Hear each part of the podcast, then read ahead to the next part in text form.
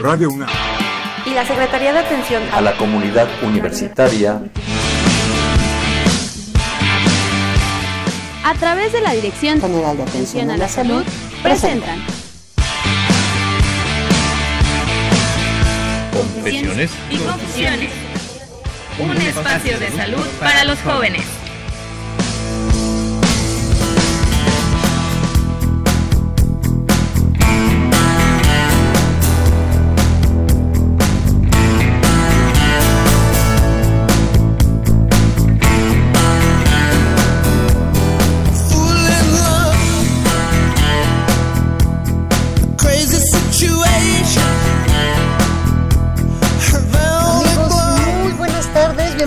Una emisión más de su programa Confesiones y Confusiones. Soy Etzel Hernández y como siempre me da muchísimo gusto poder estar con ustedes a través del micrófono. Esperemos que ustedes estén también plácidamente en una plática familiar o que hayan acabado de comer o que se estén tomando algo refrescante para este calor de sábado tan rico.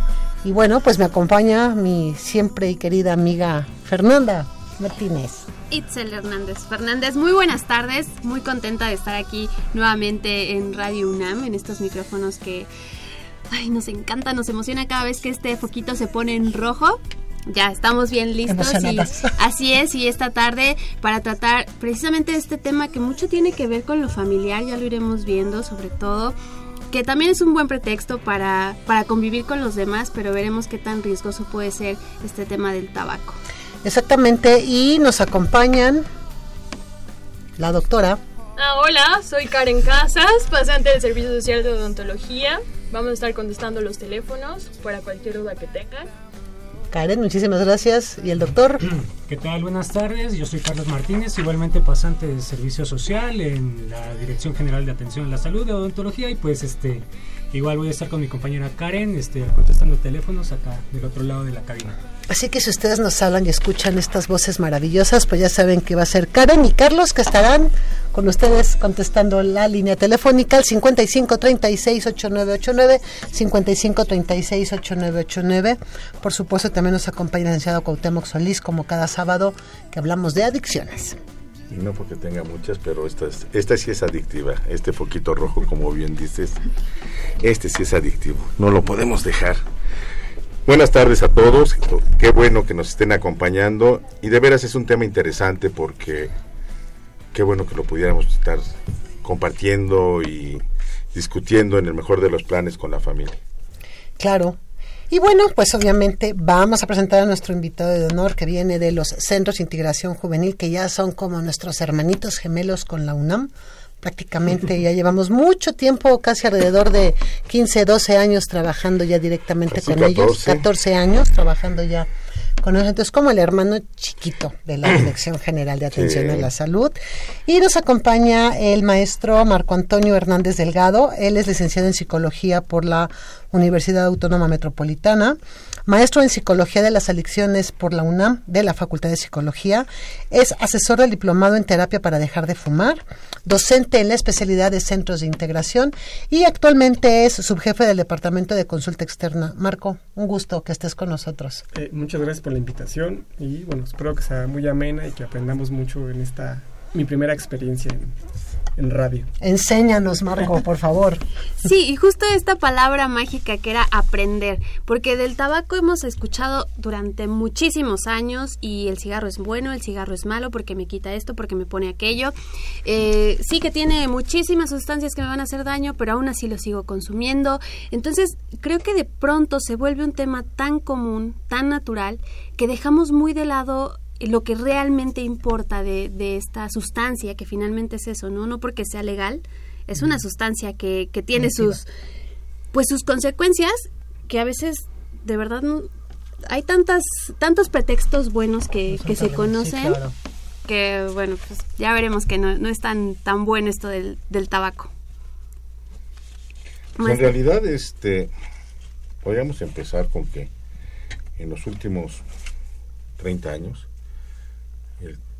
la percepción social del tabaco ha cambiado de ser un símbolo de estatus y los grandes artistas, las modelos, todo mundo fumaba y los hacía parecer muy interesantes. Y ahora pues, lo consideramos una enfermedad, está definido muy bien ya como una enfermedad. Hay una serie de, de ordenamientos legales que nos protegen a quienes no fumamos de las consecuencias de, del humo del tabaco. Pero para esto, bueno, Marco, ¿tú cómo ves esta, esta parte? ¿Cómo ha cambiado esta percepción social de eh, me parece que sí ha, evolucionado hasta esta parte que comentas de eh, comenzar a, considerarla como una enfermedad. Esto tiene en realidad poco tiempo. Eh, sin embargo, yo considero que, que aún puede considerarse por ahí también como un símbolo de estatus. ¿no? aún la, la industria tabacalera invierte mucho dinero en, en, este, en promover este digamos modelos que se relacionan con eh, pues, con estatus, con bienestar, con eh, eh, un estilo de vida como este relajado, ¿no? En el que algo obtengo de la sustancia, ¿no? entonces por ahí, si revisamos algunas encuestas, sobre todo en adolescentes, podremos encontrar que, que, este, que uno de los motivos por los que inician este, el consumo es básicamente este, ¿no? como tratar de acceder a algo, como aparentar ser adulto, aparentar eh, un modelo de, de, este, de hombre o de mujer que, que es este, atractivo, ¿no? Entonces la, la industria tabacalera pues invierte mucho dinero, mucho, mucho, mucho dinero, ¿no? Aunque, eh, como bien decías al principio, hay como muchas eh, restricciones ya a nivel incluso legal, de, bueno, de prohibir este, anuncios, este, publicidad, pues se las ingenia, ¿no? Para, para este para seguir eh, invirtiendo, sobre todo por ahí lea que, que el, cine ahorita es como una, una parte por donde, como, eh, como por debajo del agua. Como que está regresando, ¿verdad? que por donde eh, están este, promoviendo como el consumo de, tabaco. Entonces esta parte de, no creo que haya dejado de ser un símbolo de estatus, sino más bien pues, ya, ya la, la, la sociedad, sobre todo como la, la, la comunidad médica, eh, está, está haciendo esfuerzos porque este, se voltea a ver como la parte de, todas las consecuencias asociadas que tiene eh, esta conducta, ¿no? La conducta de fumar. Y este tema ahorita de los medios, porque sí, yo también me ponía a pensar, hubo un tiempo en el que efectivamente en las series o en la tele o en el cine ya no se veía a la gente directamente fumando, que fue parte de una campaña. Sin embargo, ahorita vuelve a ser muy común que en cualquier horario en la televisión ya otra vez nuevamente se ve a la gente que está fumando, prende el cigarro y otro cigarro y otro cigarro. Y bueno, nunca nos muestran lo que le pasa a esta persona después de muchos años tras fumar tanto, ¿no? O sea, se, ve la parte linda o, del estatus o, o, lo que representa como, entre comillas, algo bueno de este consumo, pero no las consecuencias. ¿Por qué no nos muestran las consecuencias? porque sería eh, contrario a lo que buscan, ¿no? O sea, tú buscas que, eh, tú, tú, buscas vender un producto, no vas a, a, este, poner algo que, que no este, que, la, que a la gente no le, no le invite a comprarlo, ¿no? por eso es que eh, pues, todo el marketing, por ejemplo, ahorita a lo mejor me desvío un poco, pero de la Coca-Cola, que es algo similar, o sea, tú ves la, los anuncios, inventes, ¿no? Son buenísimos sus publicistas, ¿no? Hay algo similar pasa con los de tabaco, ¿no? Le invierten mucho dinero a eso, pero obviamente pues lo recuperan este enormemente, ¿no? Por ahí también, eh, incluso, insisto en lo de las películas, porque creo que es algo como de, de moda, ¿no? Incluso creo que eh, compran actores, ¿no? Para que, y bueno, pues les dan como algún, algún beneficio para que salgan fumando de X marca y pues de ahí este, entonces decían que recuperan este... Dos millones de Sí, los patrocinios. exacto. Los patrocinios. Sí, ya son, son patrocinios, regresamos otra vez a establecer el modelo, porque ciertamente las enfermedades asociadas al consumo de tabaco son muchísimas, pero otra de las cosas que luego no nos dicen muy, muy claramente es este cuáles son las que se presentan a corto plazo no tanto como enfermedad este, definida así, sino cuáles son las principales consecuencias de, consumir tabaco. Y, y, vamos, para alguien que haga ejercicio, fumarse un cigarrillo dos, le merma la condición física para el día siguiente. No necesita mucho esperarse, ¿eh?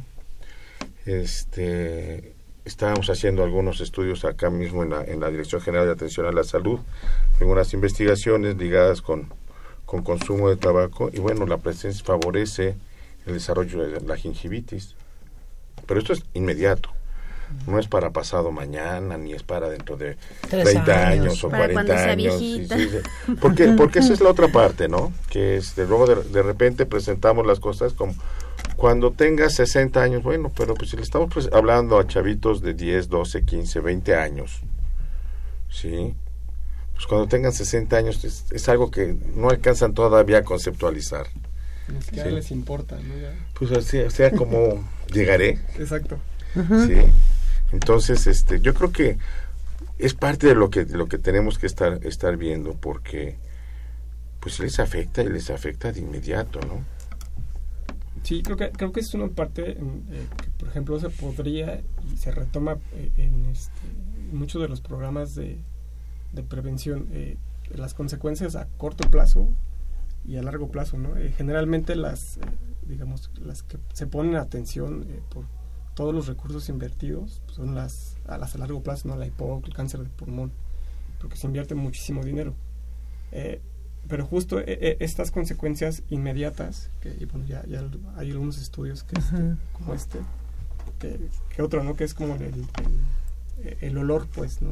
Algunos es- se les empiezan a poner las los, Las yemas. las yemas amarillas, ¿no? Hay como eh, son como muy este ¿Característicos?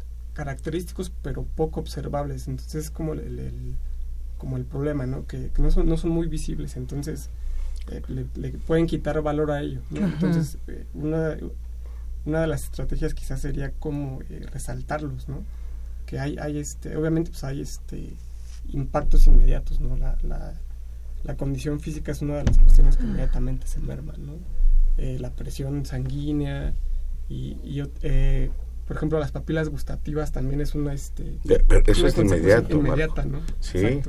Y, y la gente que deja de fumar, a los tres días está recuperando el gusto, ¿no? Cosa- em- empieza a volver a percibir cosas que había dejado de, de, de- de degustar adecuadamente. Yo creo que ese es un buen punto, fíjate. Eh, nosotros acá en la Dirección General de Atención a la Salud, sí estamos trabajando, como trabajamos con básicamente para puros estudiantes, o sea, adolescentes, adultos, jóvenes, entonces estamos tratando siempre de, de hacerles evidente lo que es al corto plazo, cómo los vuelve más susceptibles hasta para una gripe. exacto ¿sí? Para las enfermedades de vías aéreas los vuelve más susceptibles. Si fuman, los fumadores pues tienen mayor índice de enfermedades y mayor número de repeticiones en el año. ¿Sí? Entonces, y, y un poco les hacemos ver, bueno, qué necesidad de estar gastando en medicamentos para curarte de algo que no deberías estar cursando. ¿sí? Otra de las cosas que también les hacemos ver mucho, Marco, en esto es, se les reseca.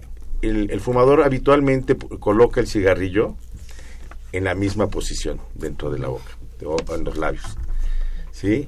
Y el humo corre, pues básicamente en la misma dirección.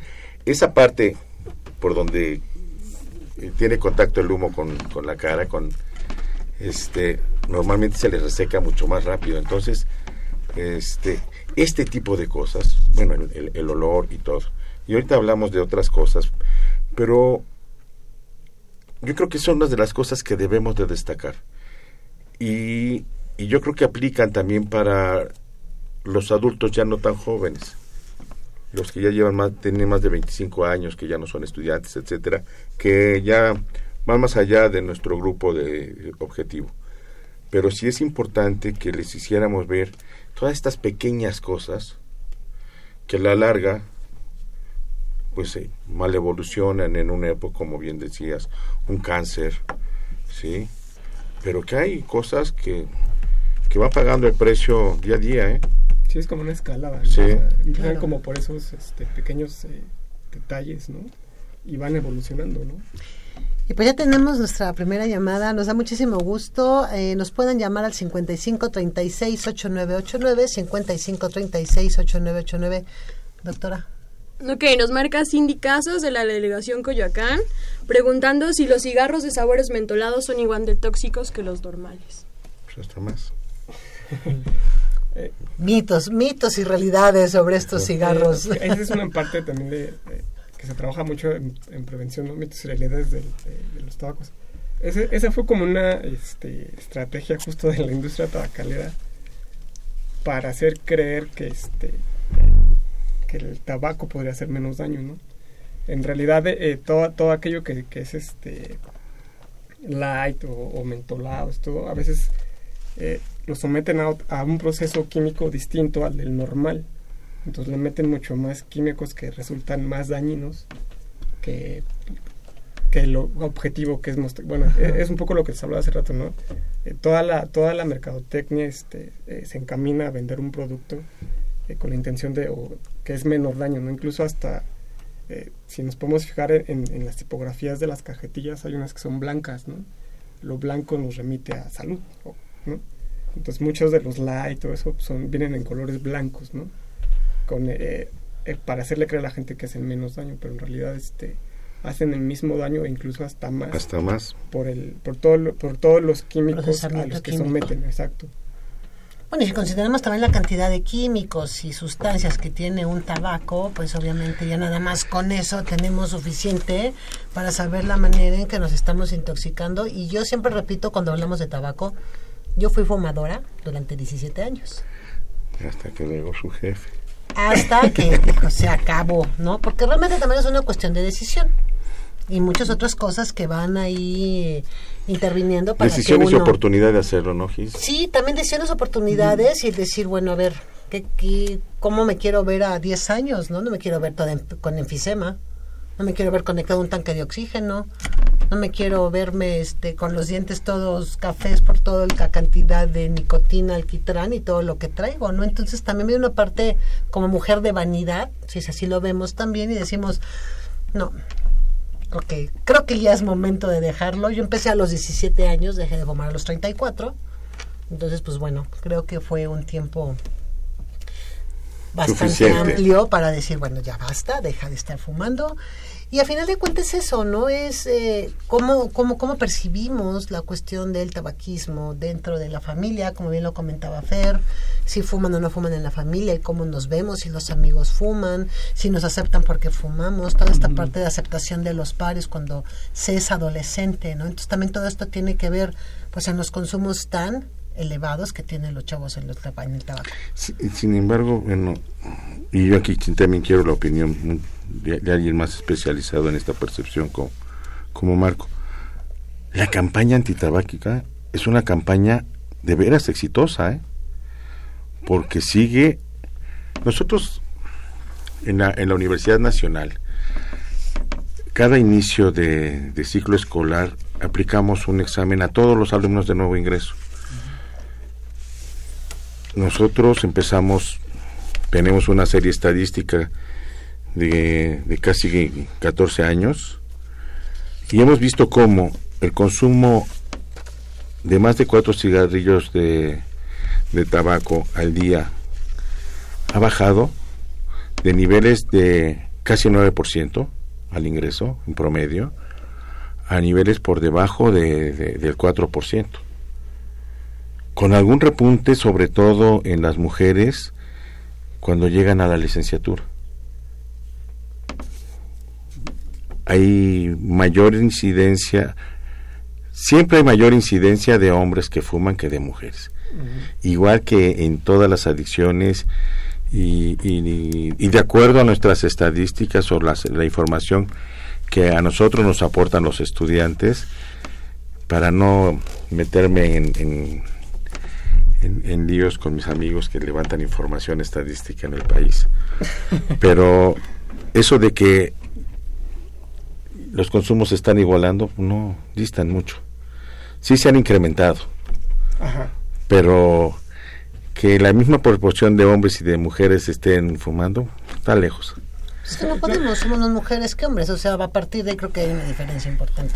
Sí, por eso, entonces ahí ya, ya, tenemos... No, no, no, lo que pasa es que son como este, todo levantamiento de, de alguna encuesta pues, es como un acercamiento, ¿no? Como una fotografía que nos puede dar herramientas para la toma de decisiones. ¿no? Y pues, habría que Eh, también cómo las interpreto. Exacto, también. Eh, entonces se presta con mucho, depende de la metodología, de, Sí, ¿no? cómo los. Y, y- y aquí la gran ventaja, Marco, es que el, el nuestro es censal.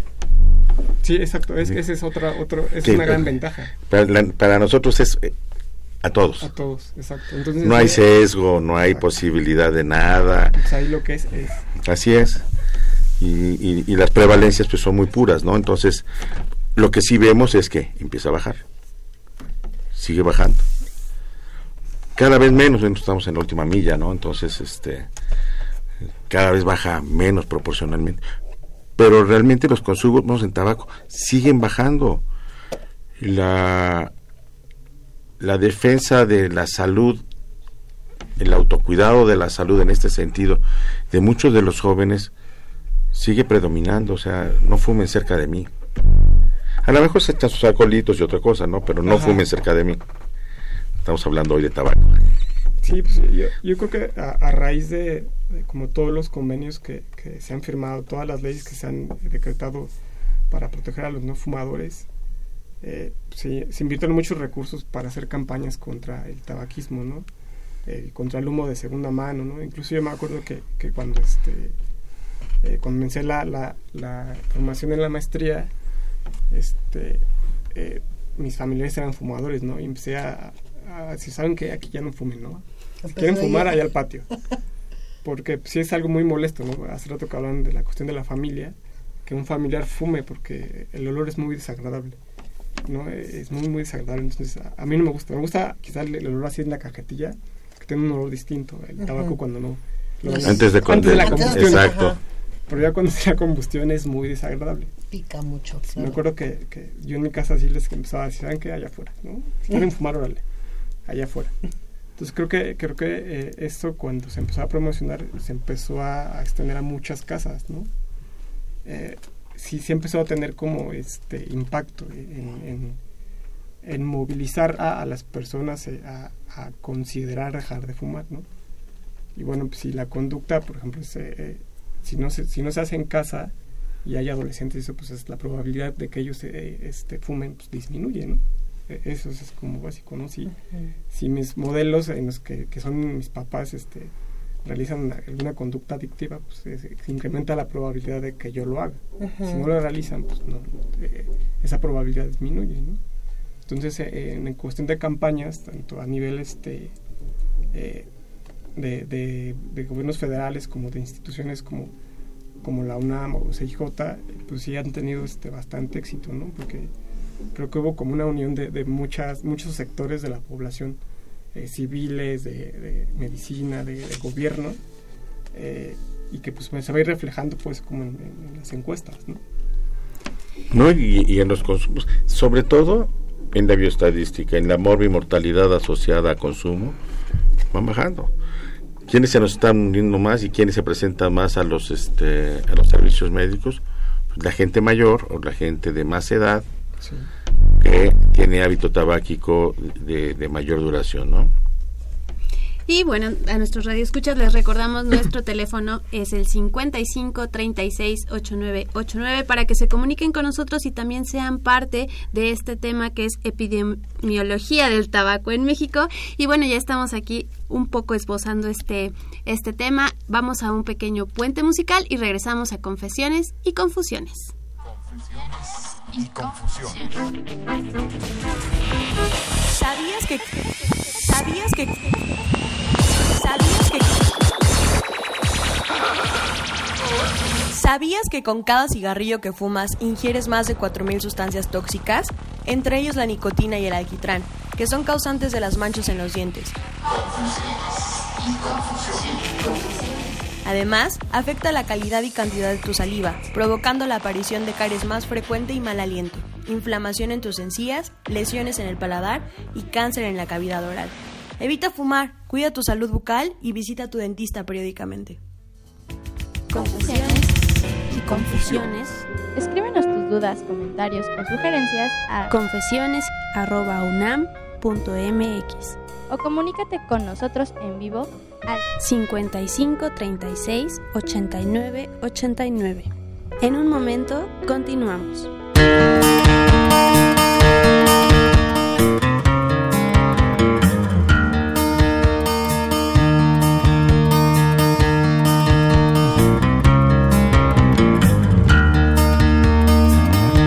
If I were a carpenter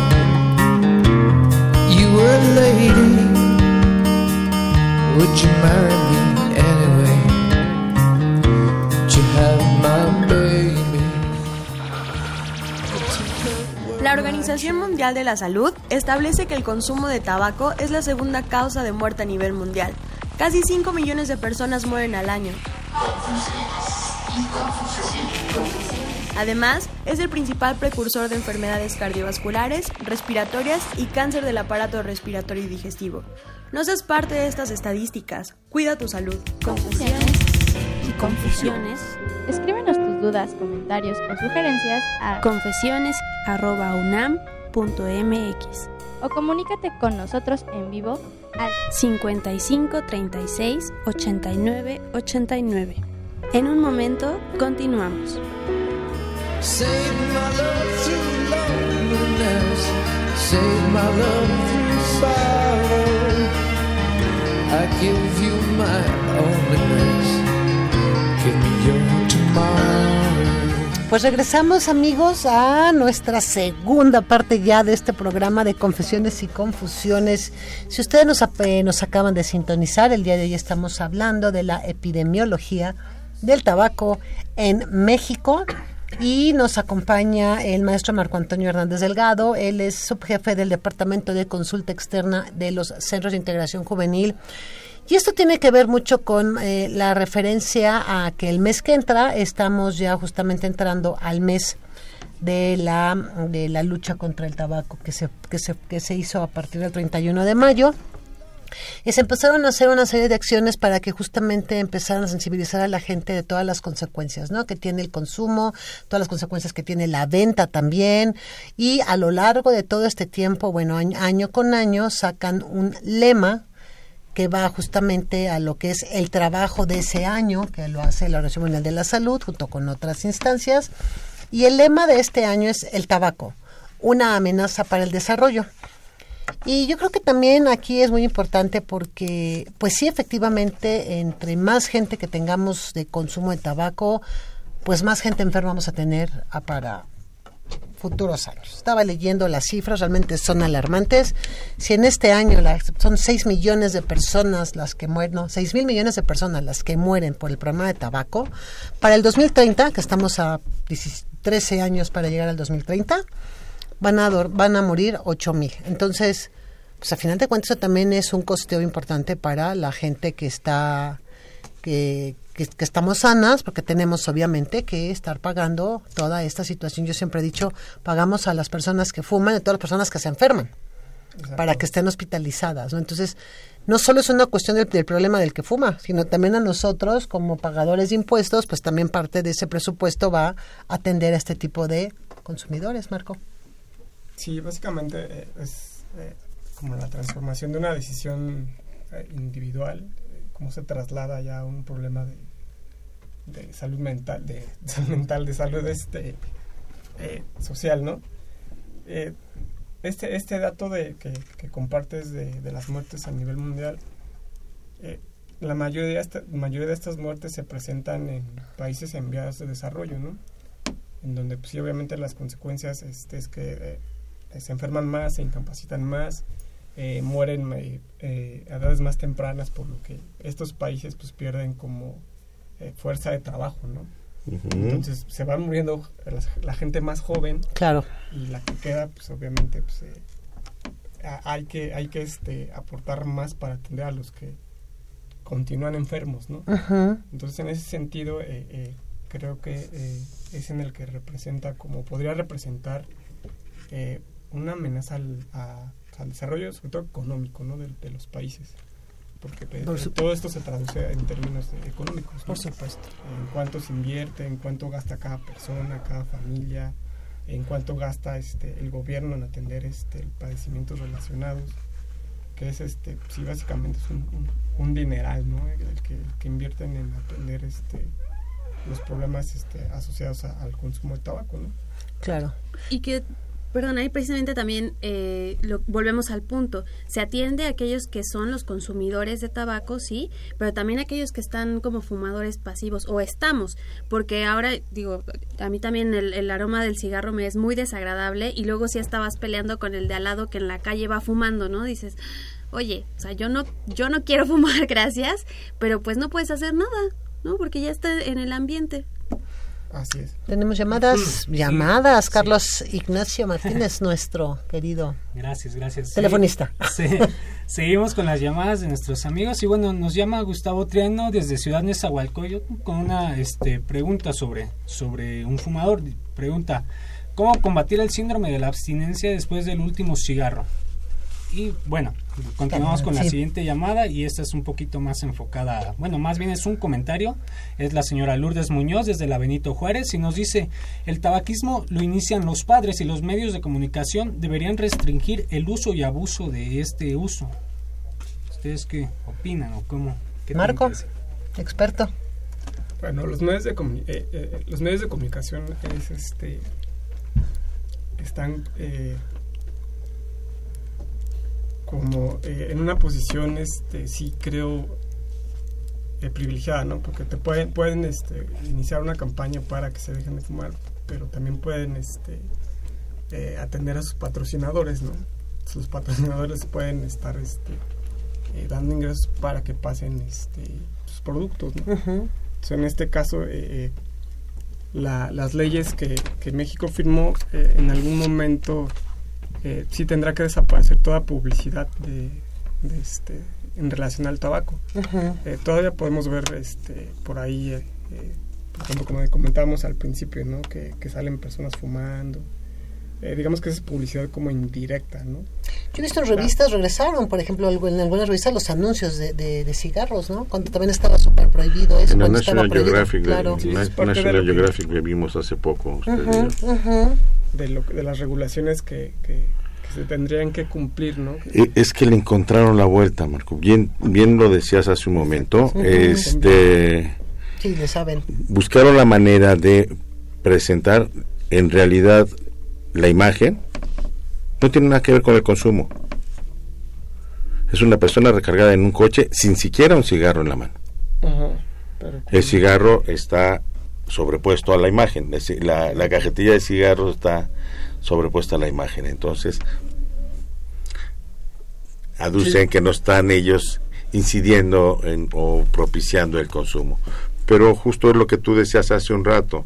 Están regresando a establecer esto, este tipo de, de modelos para que se empiece a asociar ese carro bonito, el, este, el modelo o la modelo muy bien presentados y el cigarrillo a un lado.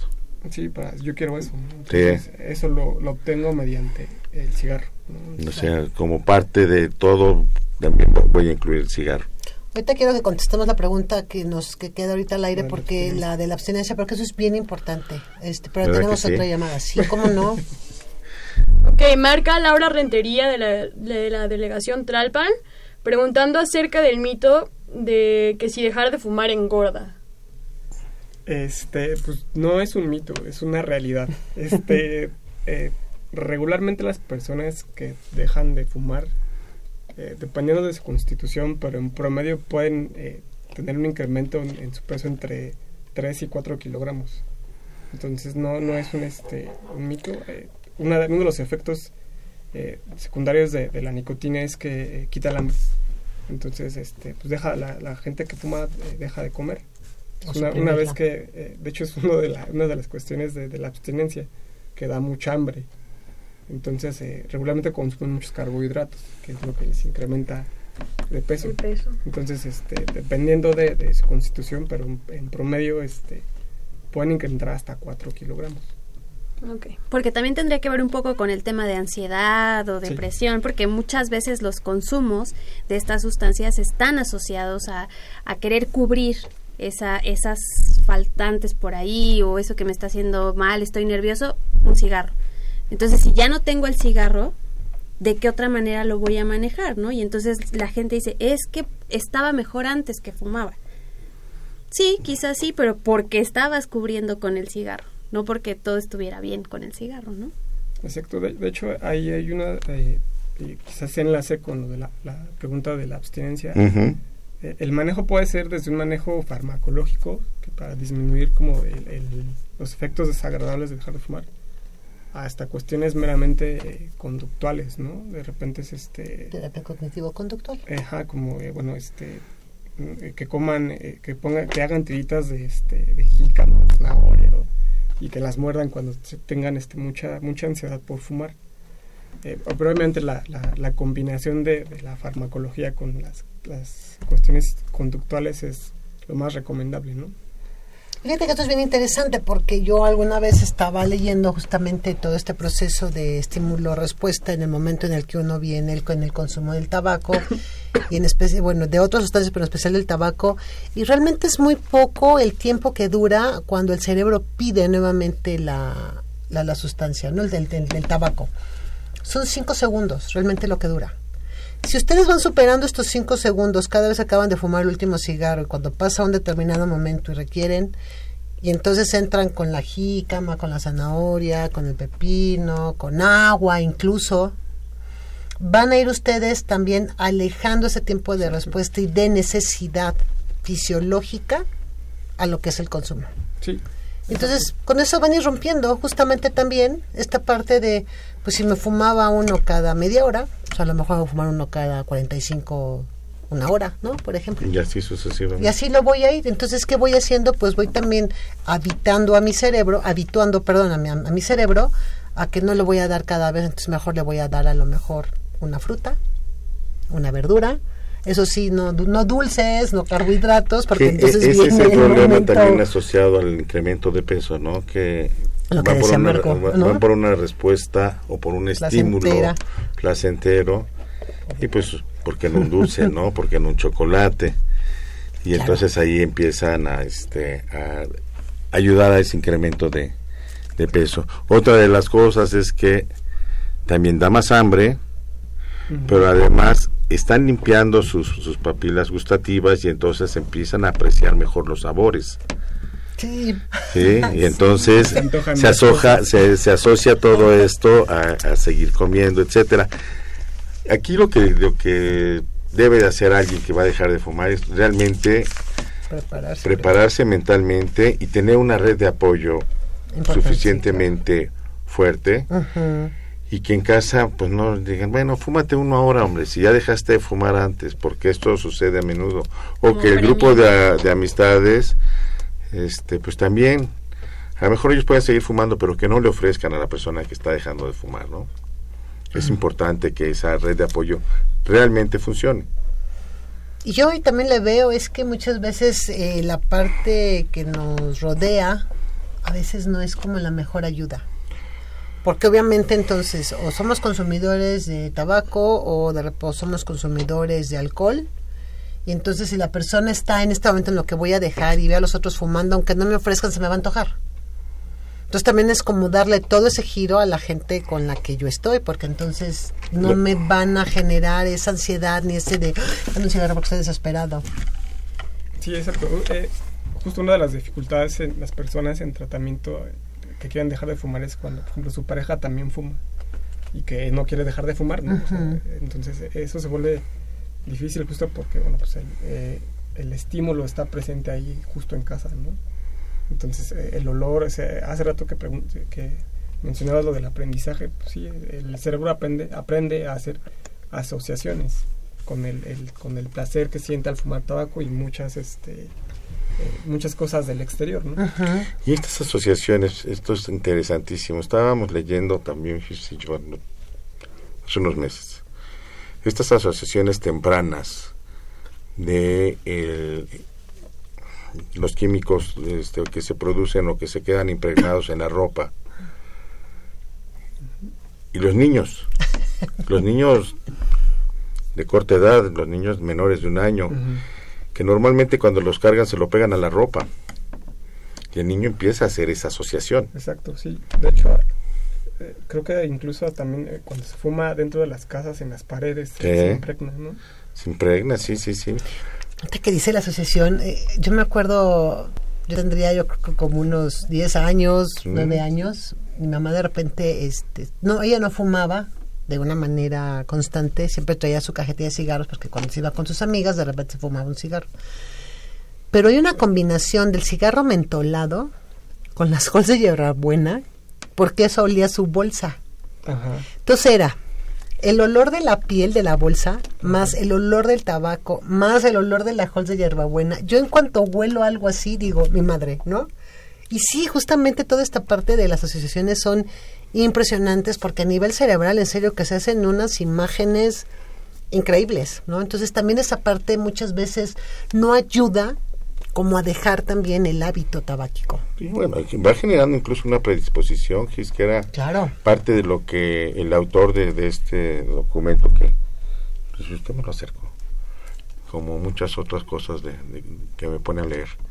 Pero este sí me llevan lecturas de todo tipo, Marco. Bueno, no, que aclaremos, no de todo tipo, porque van a decir, de bueno. todo tipo, Marco, que no se quieran. eh, ¿sí? Y este y, y esa asociación va, va generando una predisposición, ¿sí?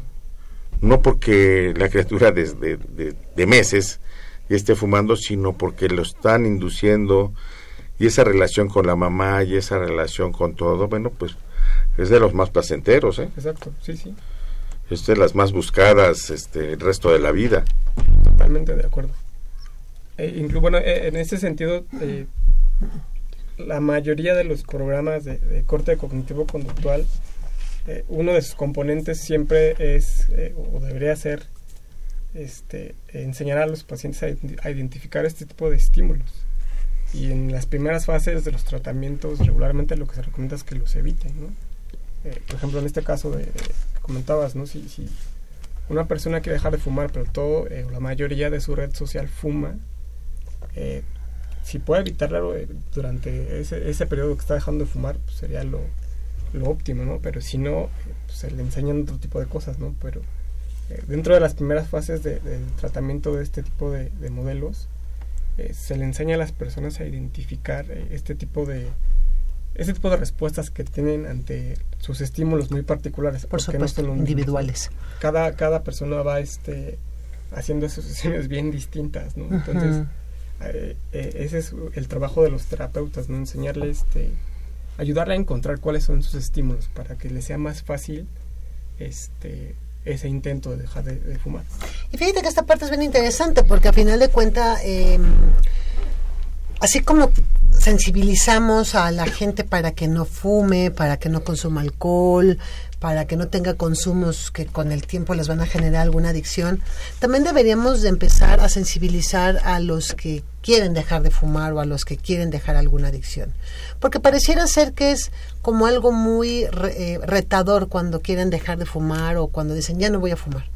Pero entonces también entran en una, en una situación de estrés, de ansiedad, de pánico, porque dicen, ¿qué voy a hacer? Ya no voy a fumar, ya no. No, a ver, espérame. Primero, antes que nada, vamos a ver qué es lo que sucede, por qué quieres dejar de fumar, qué cuáles son las características, y empezar como a inducirlo justamente a este, pues es un duelo, a prepararlo sí es un duelo, porque voy a dejar de fumar cuando he fumado a lo mejor 30 años o 50 años. Entonces, es, es una es- actitud de, de- de- pla- placentera o de rescate. Claro, claro. Entonces, ¿qué voy a hacer con todo esto? ¿Qué voy a hacer con lo nuevo que voy? ¿Qué voy a hacer cuando ya no tenga algo en la mano para llevármelo a la boca o prenderlo, no? Sí, a veces ya, ya va este, eh, más allá de, de la mera conducta o el placer que le da- genera el, el, el- El la tabaco. sustancia, ¿no? Ya, ya hay una cuestión también este, eh, de, de un vínculo eh, ahí este, con, con la conducta, ¿no? Con el cigarro, con el manejo, con toda la parafernalia, ¿no?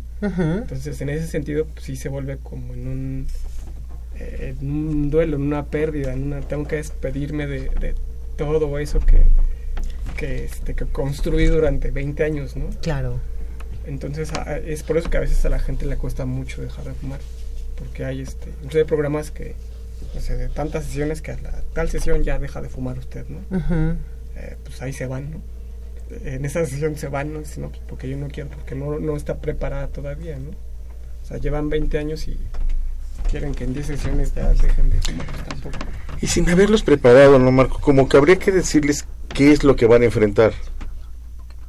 Exacto. Esta, la, la, la pregunta que, que nos llevó a esta parte de la conversación qué es el síndrome de abstinencia y cómo, cómo la van a pasar, cómo la pueden llegar a pasar, porque hay de quienes, como decía Gis, logran superar esos 5 o 10 segundos que son los críticos para, para volver a prender un cigarrillo y hay quienes acaban en el hospital, ¿eh? Sí. Y O con este... depresiones severas. Por no, ejemplo, no, en el hospital con arritmias. Sí, o sea, bueno, en mi caso de arritmias sí, Sí. por las cuestiones este, cardiovasculares. Exacto. Pero también las cuestiones depresivas. Tenemos También. una compañera que dejó de fumar y la sí, depresión al mil, Sí, había una, eh, uno de mis profesores de, de la, maestría. de la maestría que ya, este, ya, no, ya no estaba con nosotros, el profesor Benito Antón. Mm. Eh, justo no- nos de- decía, este, dice, el tabaco mata, dice, el tabaco mata, dice, dejen de fumar y van a ver, y nos contaba, dice, dice, yo me pondría muy loco, dice, así no, así, y podría bajarme y matar a una persona. Y sí, sí tiene razón, o sea, sí hay, hay pues, personas que, que la experiencia de, de dejar de fumar le puede ser tan desagradable que dicen, no, pues mejor no, mejor regreso a lo que yo traía. Entonces, en ese sentido, sí, sí, este, eh, tienen toda la razón. Hay, que decir a las personas lo que pueden encontrar cuando dejan de Y, fumar. y entonces empezar a armar un plan Exacto. para poder reaccionar ante el hecho, ¿no? Porque si no, de repente el paciente que está tratando de dejar encuentra algo que nadie le explicó, que es demasiado agresivo a- hacia él, hacia su persona, y entonces, este, pues, es- o, lo de- o deja el tratamiento, o puede incurrir en otro tipo de, de actitudes, así como decía el buen Benito Antón. Así es. Este, bueno, pues vamos con, con otra llamada de- del público. Esta es la señora Carmen Pérez desde la delegación de Escapotzalco. Y retomando un poquito lo de la gimnasia cerebral, nos comenta que es muy cierto que lo ocupa para, su- para ella misma. Tiene 85 años, que ya hace mucha gimnasia cerebral y la hace asociando a algunas cosas con otras así, este como olores, percepciones, imágenes, vivencias y ha mejorado mucho en su calidad de vida y en su relación con otras personas. Yo creo que a final de cuenta eh, el poder eh, hacernos conscientes de todas esas características como individuos nos ayuda mucho también a poder dejar lo que no queramos, ¿no? Nada más que la cuestión es que, mm, pues desafortunadamente a veces o no se puede o no se quiere o no estamos en el momento adecuado o nos estamos poniendo ahí trabas para no dejarlos porque pues también es bien cómodo el, O no supimos dónde acudir. o no supimos dónde justamente o con quién hablarlo Exacto. y entonces ahí es donde también pues, las cosas no son tan funcionales Sí, sí, sí. Y ante cada experiencia fallida, claro pues, empiezo a generar mayor reticencia porque, bueno, este, mi, mi aceptación del fracaso se va mermando, ¿no? Así es. Sí, es después de... de- eh, a veces de- después de muchos intentos ya las personas se, se van se van va mermando la motivación Así es. ¿no? que es un elemento fundamental cuando uno cuando las personas quieren dejar de fumar no entonces si si es si no encontraron las vías adecuadas o, o el momento una o eh, no era el momento en el que tenían que dejar de fumar o este o, o no encontraron eh, como la ayuda adecuada no porque también no todos los eh, eh, modelos que se dan en, en ciertas instituciones son aplicables a las personas que llegan no eso es una realidad. Sí, digo, bueno, aquí en mi caso fueron dos, dos circunstancias. Una que salía de una cirugía bastante fuerte y la otra es que al mes de esa cirugía voy a consulta a acompañar a mi mamá y entra un señor hacia al lado mío, se quita el oxígeno y se empieza a asfixiar y yo así de, dije, no, así no me quiero morir, ¿no? Entonces, obviamente, en ese momento para mí fue el parteaguas y decir, se acabó el cigarro. Pero este era el momento adecuado porque tenía desde antes de la operación de no fumar. Ajá. Porque me sentía ya muy mal, claro. Sí. Sí, claro. Entonces, bueno, pues ya para qué lo toma otra vez. Y sí lo tomé al mes, ¿eh? Como a los meses y me dije, ahora vamos a ver qué se siente. No, hombre, qué cosa tan fea, me mareé, me puse súper mal y dije, Sabe horrible. qué necesidad, sabe horrible, guácala. Y bueno, hablábamos aquí de, de motivaciones que obviamente son muy importantes, pero si de pronto alguien ahorita nos está escuchando y dice, bueno, yo voy a intentarlo o conozco a alguien que puede necesitar esta ayuda, ¿a dónde se pueden acercar o centros de integración juvenil? ¿Cómo puede apoyar a la gente que esté interesada en comenzar este tratamiento para dejar el cigarro? Pues mira, eh, tenemos nosotros cerca de 114 unidades, noventa y tantas de consulta externa y como 15 de, hospitalización, eh, distribuidas en todo el país. Entonces les voy a dejar aquí un teléfono para que se comuniquen y ahí les este, eh, dirán qué unidad les queda este, más cercana a su domicilio. El teléfono es el 52 12 12 12. Ahí les pueden atender de, de lunes a viernes, de 8 de la mañana a 10 de la noche. Y también, bueno, pues hay este, también mediante las redes sociales de Facebook o Twitter. En Facebook es eh, 6J contigo 1 y la de Twitter es arroba 6J-bajo contigo. Eh, por estos tres medios este, les pueden eh, dar información de, de qué unidad eh, queda más cercana a su casa. En, ca- en la totalidad de las, de las unidades se cuenta con el, tratamiento para dejar de fumar.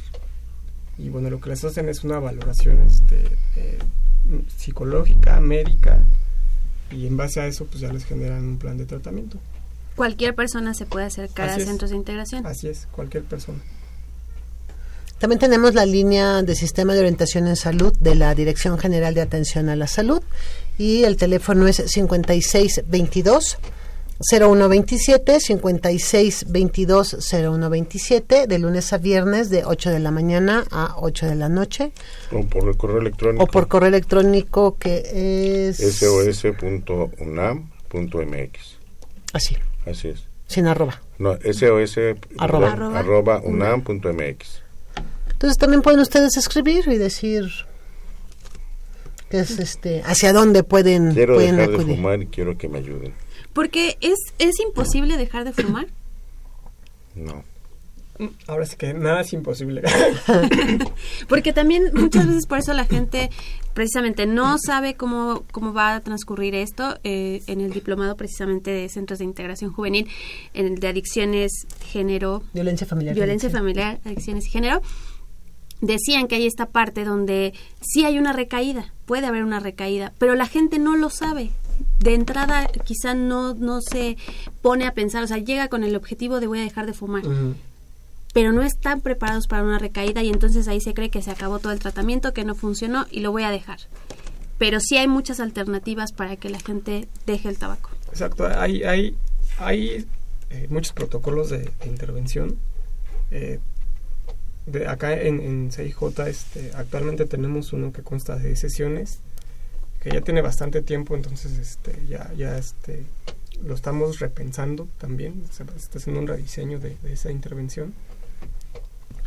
Entonces hay, hay mucha, muchas este, modalidades de, tratamiento, pero eh, de los componentes más importantes esta parte de que comentábamos incluso hace rato de preparar a la persona, ¿no? De decirle qué es, qué puede esperar, qué puede suceder dentro de ellos la abstinencia o un- una recaída es- son este componentes fundamentales porque eh, esta parte puede desmotivar a la persona y este y, dejarla que continúe eh, fumando por mucho tiempo o sea que sí quiera intentarlo pero lo haga mucho tiempo después no entonces también es, es Sí se puede.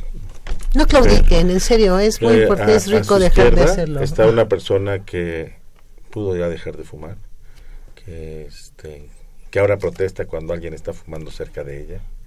solo le pasa Sí. cuando eso pasa a los, A los que- exhumadores. Exacto. Sí. se vuelven muy protestones Pero sí, sí se puede, sí lo, lo ha hecho y tenemos afortunadamente en la Dirección General de Atención a la Salud desde 2004 pudimos declarar edificio, eh, pudimos declararla como edificio libre de humo de tabaco y con toda la gente que fumaba ahí contábamos con la cooperación gran parte de ellos más de la mitad dejaron de fumar. Y los demás han disminuido sus consumos. Entonces de verdad sí se puede y el punto es interesarse en hacerlo Pues nos da muchísimo gusto y queremos darle las gracias a nuestro Marco Antonio de Hernández Delgado, subjefe del Departamento de Consulta Externa del centro de los Centros de Integración Juvenil, por haber estado con nosotros. Marco, muchísimas gracias. Muchísimas gracias a ustedes y se nos fue muy rápido Marco ya ves se acabó Sí, la sí. hora Gracias, Suárez No Blancas, puedo como siempre, en los controles. Muchísimas gracias. Agradecer a la cirujana dentista Karen Paola Casas Quinto y al cirujano dentista Carlos Ignacio Martínez por haber estado hoy con nosotros eh, contestándolo el, el, el teléfono. Licenciado Cuauhtémoc Solís, muchísimas Muchas gracias. gracias por estar con nosotros. Ya nos vamos. Saludos Fredo, saludos doctor Carballido, querida amiga Fernanda Martínez, un gusto. Itzel Hernández, como siempre, y nos escuchamos la próxima semana aquí en Confesiones y Confusiones. Muy buenas tardes. on how we tried so not to show it, know. Our song became just a little bit sad. Radio UNAM. Y la Secretaría de Atención A la comunidad universitaria A través de la Dirección General de Atención a la Salud, Presentaron Confesiones y Confusiones. Un espacio de salud para los jóvenes.